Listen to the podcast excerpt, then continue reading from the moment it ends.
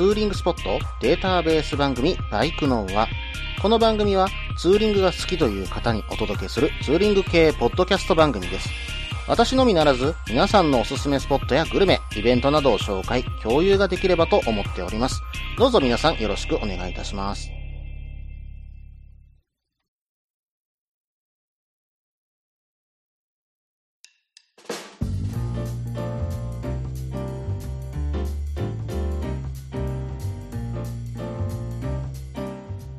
始まりました。バイクの音は第75回ですね。お相手は忍者650に乗るタククロです。どうぞよろしくお願いいたします。まずはね、ちょっと最初には、やはりね、台風21号で、被災された方、また北海道でね、えー地震に遭われた方、心よりね、お見舞い申し上げます。一日もね、早いご復興を心よりお祈り申し上げます。ということでね、今回ね、本当に、えー台風の方もかなりの被害をね、えー出してるようですし、また北海道の地震もね、えーまた停電の方と、えそしてね、え地面の隆起等もありまして、え大丈夫かなというふうにね、心配しているところです。ちなみになんですが、私の方も今現在はね、尼崎市に住んでおりますが、うーん、まあ、停電がね、3日近くかな、うん、続きましてね、まあ、近くの電線にどうもトタン屋根がね、うん、引っかかってたようで、うん、まあ3日ほどね、えー停電が続いてしまったんですけども、うん、まあまあ、私の方は今のところそれ以外の被害はありませんのでね。ただまあ近くのね、信号がもう風で変な方向を向いてたりですね、窓ガラスが割れている家とかね、えービル、またそれにですね、公園の倒木とか、うん、まあ道端にもね、木が倒れてたりもしてたんですよ。まあ、これはひどい台風だななんていうふうにね、ちょっと思ったんですけども、うん、皆さんのね、えー体の無事をね、祈るばかりです。まあ、あとね、この停電中なんですけども、非常に助かったのがね、うん、旅バイク祭りのちょうどね、準備をしてた時期でして、うん、まあ、ランタンとか、もうちゃんとね、電池とか入れてる状態に置いてあったんです。そしてね、バッテリーとかもちょうど買ってたばかりでして、うん、まあ、3万ミリアンペアのバッテリーを、まあ、今度の旅バイク祭りにね、えー持っていこうという風にしてたところだったんで、うん、ああ、これが非常に助かりましたね。何が助かったっていうと、やっぱりスマホの充電が非常に助かったんですよ。で、これスマホがなくなると何の情報もなくなってしまうので、非常に困るわけですよね。ラジオとかも、まあ正直あの手回しラジオとかはね、あるかもしれませんけども、まあ手回しでもずっと回してるわけにもいけませんからね。で、今回買ったこの3万ミリアンペアの、まあ、バッテリーに関しては、まあ iPhone も10回分ぐらい充電できるというふうに書かれてたんで、まあ相当持つだろうというふうに思ってたんですけども、想像以上でしたね。まあ、そのバッテリーに一晩挿してたんですよ。一晩ですよ。一晩挿してたのは Wi-Fi ルーター、そして、えー Android のスマホ、えーそして、これがね、あって助かった。USB 扇風機を挿してずーっとかけてたんですよ。で、夜10時から12時ぐらいになっていくと、やっぱちょっと寂しくなってくるんで、まあ、ツイキャス覗いたりね、まあ、してたんです。まあ、そんなことをやってると、かなりバッテリー減るかなと思ってたんですが、まあ、その後ずっと朝までね、うん、扇風機とかつけっぱなし、スマホ充電しっぱなし、Wi-Fi ルーター充電しっぱなしと、えーそれを放置してたんですが、バッテリー朝になって見てみると、うん、まだ残り60%あったんです。なんで、まあ、二晩いけるなというような感じにはなりましたけどもね。まあ、ただね、ちょっと辛かったのが、やっぱりね、シャワーが浴びれないこと。ボイラーがね、やっぱりちょっと電気もないと動かないんで、まあ、それでね、結局どうしたかっていうと、水風呂ですよね。まあ、水シャワーと言った方がいいですか。まあ、それをかぶって、なんとか体を洗いまして、次の日、えー会社にいたわけですよね。うん。まあ、次の日もまだ停電続くようだったら温泉入りに行こうかなとは思ってたんですが、そこではね、復旧するっていうね、状況でした。うん、まあこのバッテリーとやっぱりランタンがあるとね、えー非常に助かったなというふうに思っています。まあキャンプ道具もね、こういうことで非常に役に立つと思うんで、よかったなと、買っててよかったななんていうふうに思っておる次第です。さて、それではね、コーナーの方に行きましょう。ツーリングスポット紹介のコーナー。このコーナーは私、もしくは皆さんから投稿いただいたおすすめのスポット、穴場のスポット、自分しかいないけど自分が好きなスポットなどを紹介するコーナーです。今回はですね、ゆうさんからメールの方をいただきました。ゆうさん本当にありがとうございます。早速ですけども読んでいきますね。件名、スポット紹介のコーナー。タクロさん、こんにちは。ドラッグスター250、かっこ黒のりのゆうと申します。今回、私が紹介したいツーリングスポットは、岡山県真庭市の蒜山です。岡山と鳥取の県境に存在している蒜山は、非常に自然豊かで、地元ではツーリングスポットとしても有名で、野営を返してくれるライダーさんも多いです。おすすめのルートは422号線を走るルートで、途中でヒルゼン山座と呼ばれる大迫力の山を眺めながらツーリングすることができます。また、牧場なども存在しており、ジャージー牛乳を利用した濃厚なソフトクリームやヨーグルト、過去一番おすすめを食べることができるので、ぜひおすすめです。その他にも温泉にも入浴できるのでリフレッシュできます。自然に囲まれてツーリングしたい方には、ぜひおすすめのスポットとなっておりますので、ぜひ走りに来てみてください。ヒルゼンサンザの写真を添付しておきます。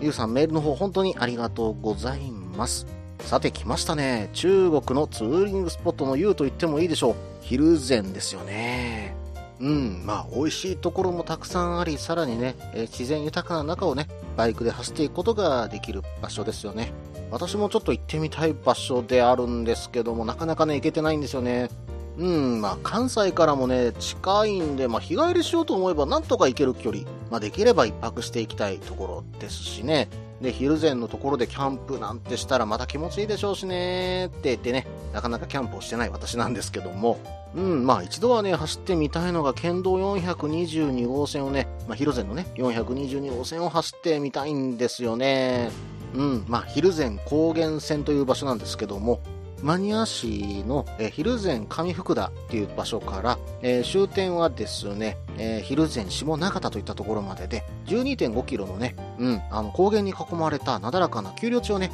爽快に駆け抜けることのできる、えー、絶好のツーリングコースだというふうにね、えー、調べたら出てきたんですよ。うん、本当にここは行ってみたい場所です。さて、この中でね、書かれていたジャージー牛乳を利用した濃厚なソフトクリーム、えー、もしくはヨーグルトという風にね、えー、書かれていたんですけども、おそらくここでしょう。ヒルゼンジャージーランドですよね。こちらのね、ジャージー牛の牛乳が美味しいというのはね、中国地方の方ならどなたでも知ってるかなというようなね、えー、ものかと思いますけども、うん、実はね、ゆうさんが紹介してくれたこのヨーグルトっていうのが結構ね、全国的にも賞を総なめにしているヨーグルトらしく、濃厚な層とさっぱりなヨーグルト層、この2つの2層構造がこのヨーグルトの美味しさの秘密らしいです。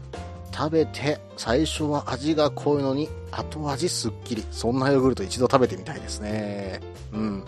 あ、これ実はご当地ヨーグルトグランプリで金賞、食べログのお取り寄せ、えー、ランキング。1位、楽天のデイリーランキングでも1位になったことがあるというヨーグルトらしいので、うん、ぜひね、こちらに行った時は食べた方がいいかと思います。で、ジャージー牛は乳牛かと私は思ってたんですが、なんとこのジャージー牛、牛肉としても売ってるらしいんですね。うん。まあ、こちらの方ネットで販売とかでもあるそうなので、どうもね、脂身が少なくてさっぱりした味わいだけども美味しいらしいっていうことがね、書かれていたので、どなたかね、食べたことある方がいらっしゃれば、えー、ぜひね、教えていただければと思います。さて、えー、ゆうさんの方がね、この後温泉にも入浴できるというふうに書かれていましたけども、そのあたりをね、調べてはいったんですが、そろそろね、前半の方が長くなりましたので、続きは後半とさせていただきます。その前に CM です。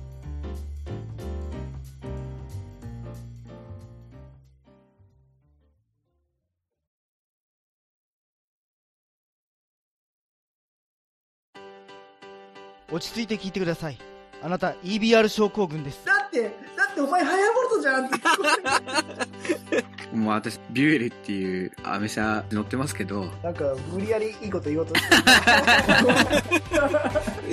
忙しいあなたに心のパーキング。元バラエティラジオ、グッドスピード。この番組は初心者には情報を、ベテランには懐かしさを。バイクトークを楽しみながら、バイクとライダーの社会的地位向上を目指す、バイクバラエティ番組です。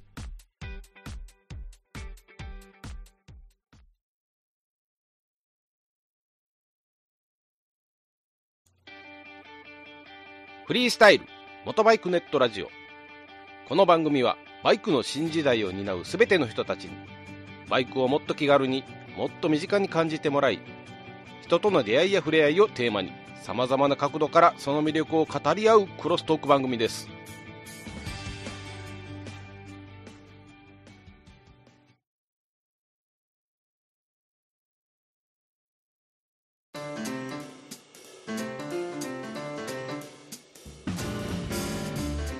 はい。それでは後半です。後半もゆうさんのメールの続きをね、見ていこうと思います。次にね、温泉スポットがあるというふうに書かれていたんですよね。おそらくこちらのことかと思うんですけども、うん。休暇村ヒルゼン高原の日帰り入浴かと思います。うん。温泉の展望大浴場からですね、ヒルゼン三座が眺められて、しかも牧場風景を眺めながら入れるそうなんですよ。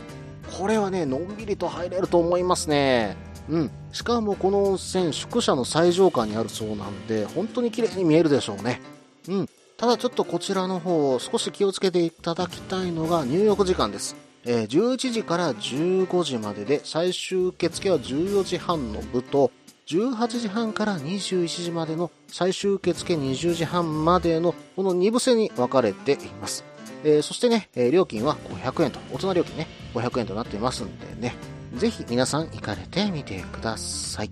さて、えー他にもですね、ヒルゼンのいいところいっぱいあるんですよと言ってもね、私も食べ物のことばっかりね、調べてしまったんですけども、うん、まあ、有名どことなると、ジンギスカンの食べ放題、ヒルゼン大将さんですかね。うん、こちら1800円でね、ラム肉食べ放題、さらに2400円でね、えー牛肉等もついてくるということなんですけどもね、まあ、がっつり食べたい方は、こちらも合ってるかもしれません。ただね、やっぱりバイクで行くとこちらはビール飲めないんでね、ちょっとその辺だけがね、って思うところはありますけどもね。そしてもう一つ私立ち寄ってみたいのが、一福さんですね。こちらはね、昼前焼きそばのルーツでもある、増屋食堂の常連だったご主人さんがですね、食堂の閉店の危機にこの味を残したいということで、えー説得されて味を引き継がれたというお店なんですね。えー実は焼肉店らしいです。で、この味噌味のね、実は焼きそばらしいんですけども、これがうまいらしいんですよね。コクとね、程よい甘みがね、絶妙にマッチして、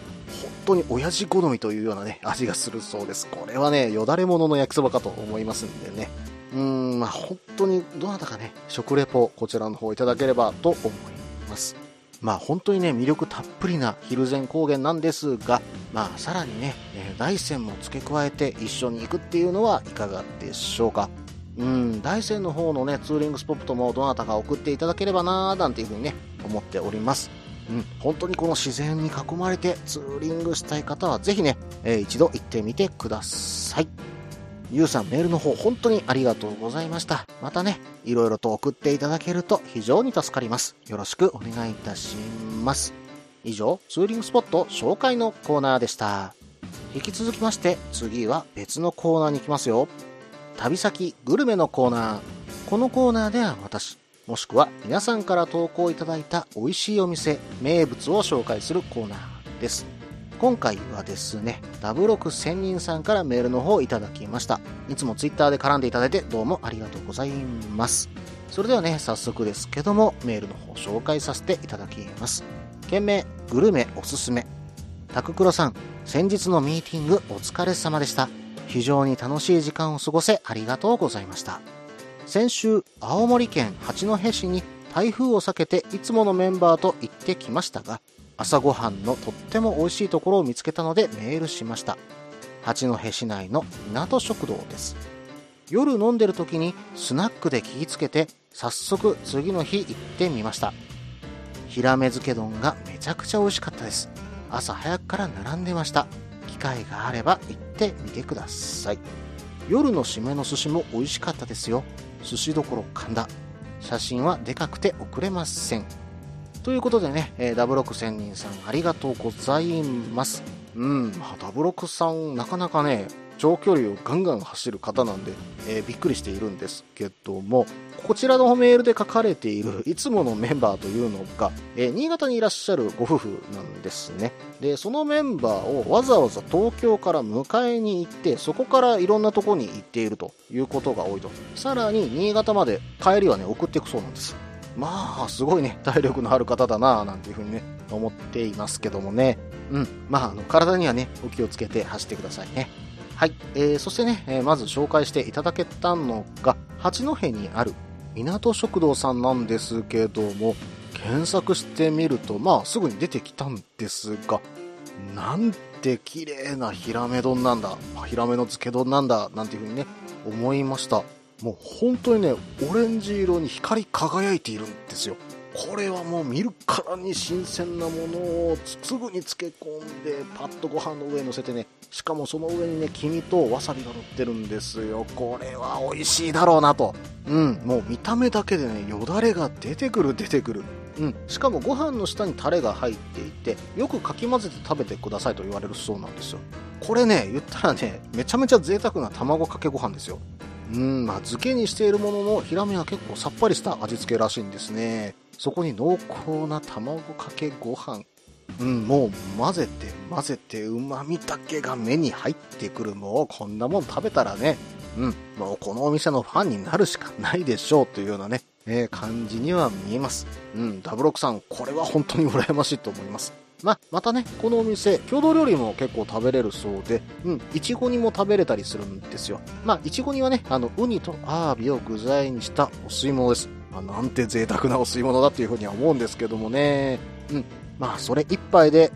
800円するんですが、するんですが、豪快にね、ウニとね、アワビ入ってるんですよ。これ800円払う価値あると思いますよ。うん。あとは、せんべい汁もこちらで味わえますし、うん、今ね、壁に貼られたメニューの写真を見ているんですけども、ちょっとね、良さそうなもの見つけましたよ。ヒラメ漬け丼、縁側ヒラメ、半々丼なんて見つけましたからね。うん、これもうまそうだし、あと漁師の漬け丼って言ってね、限定7食で生ウニ、つぶ貝、ホタテ、イカ、タコ、エビ、イクラ、カジキ、サーモン、マグロの中落ちこれが全部入ってた、うん、丼あるそうですよ。まあ、7食限定なんでね、うん、食べれるかどうかはわかりません。なんでかっていうと、ダブロクさんがメールで書かれていた通り、このお店ね、どうも全国的にちょっと有名なお店らしいです。営業時間は朝6時から15時までと朝方のね、営業時間なんですけども、7時半にはもう行列がね、でき始めるというね、うん、超人気店らしいので、もうぜひね、朝6時から7時ぐらいの間に行ってみるのがいいかと思いますよ。うーん、まあこんな贅沢 TKG、ヒラメの漬け丼っていうよりはもう TKG ですよ。卵かけご飯ね。うん、もうこれはぜひ食べに行きたいと思っちゃいましたね。うん、それではね、次を見ていこうと思います。うん、スナックと書かれてたんですけども、ダブロク仙人さんは、どこかいた時には、泊まりでいた時には、必ずスナックに寄っていくという話も伺っております。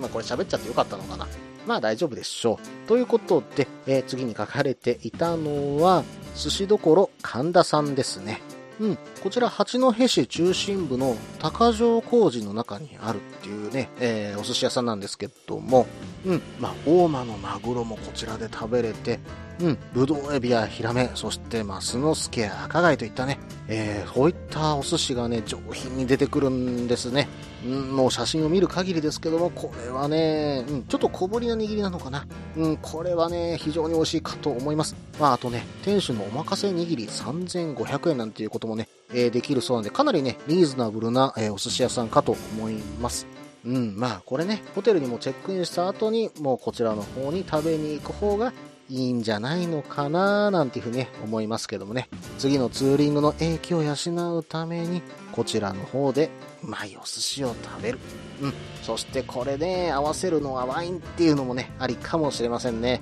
白ワインなんて合うんじゃないでしょうか。うん、まあ、これはね、一歩進んだ、ちょっと大人のツーリングみたいなね、えーそんな感じがします。私もね、八戸はね、過去に行ったことあるんですよ。うん、まあ昔ね、東北の方ちょっとね、仕事で回ってたことがあって、えーその時にね、八戸付近回った覚えがあるんですが、うーん、いかんせんね、ちょっとね、いろんなものが食べれなかったなぁと、あんまりね、あの辺降りてすぐ仕事ですぐ帰ってきたみたいなね、感じがあったんで、残念だなぁっていうふうに思ってるんです。えーどこかでね、東北もね、一周しに行きたいんですけどね、うん、まあ、東北は魅力たっぷり、ツーリングコースも本当にいいとこ多いですし、美味しいものも多いですからね、できればね、うん、まあ、フェリーで行くっていうのも手かな、なんていうふうに最近は思ってます。まあ、敦賀からかな。敦賀から新潟経由の秋田行きみたいなね、まあそこから苫小牧も行っちゃうっていうフェリーがあったと思うんですけども、それに乗っ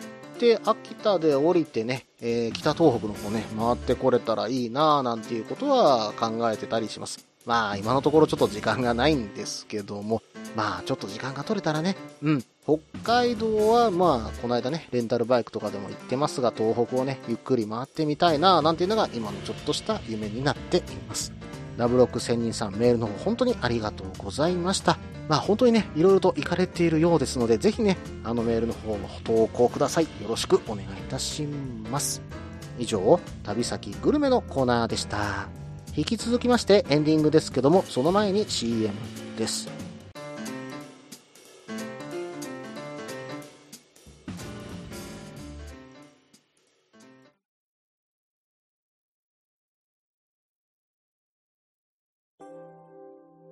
みんなでお話しできる行きつけのライダーズカフェ、ネットに作りませんか？バイク系雑談番組、アットみずき。この番組は、プレゼンターの私、みずきがお話しするだけでなく、リスナーの皆さんにもコメントで参加していただき、バイクに関するお話をしていく、インタラクティブ型バイク系雑談番組です。近況やお題から始まった話が、どんな話につながるのかは参加する皆さん次第。アットみずきは毎週木曜日21時からツイキャスにて放送中。番組の詳細や過去放送の情報はひらがなでアットみずきと入力してウェブで検索。皆さんとお話しできるのを楽しみにお待ちしています。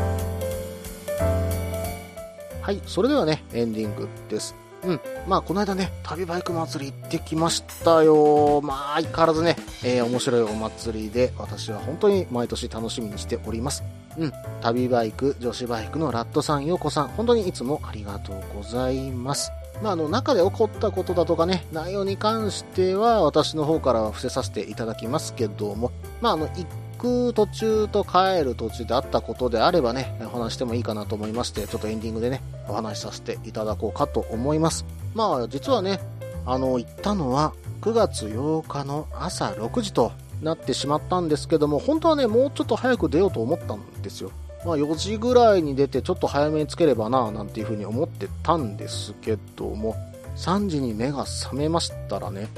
まあ、土砂降りなわけですよ。うん、まあ、これはさすがにいけないなっていうような感じで、で、雨雲レーダー見てみると、うん、まあ、尼崎付近ですよ。尼崎付近ですけども、雨雲レーダーで、うん、見てみるともう真っ赤なんですね。